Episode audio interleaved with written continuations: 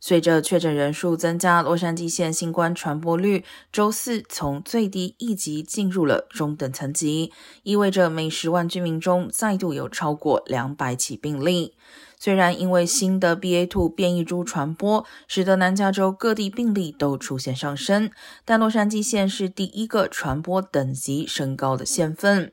洛县卫生局长费雷尔表示，现在县内所有报告的新病例确认都感染了新变异株，病例增加的速度达到二月份以来最快。其中，学生群体报告的病例增加了三倍，疗养院和工作场所的疫情爆发也有增加。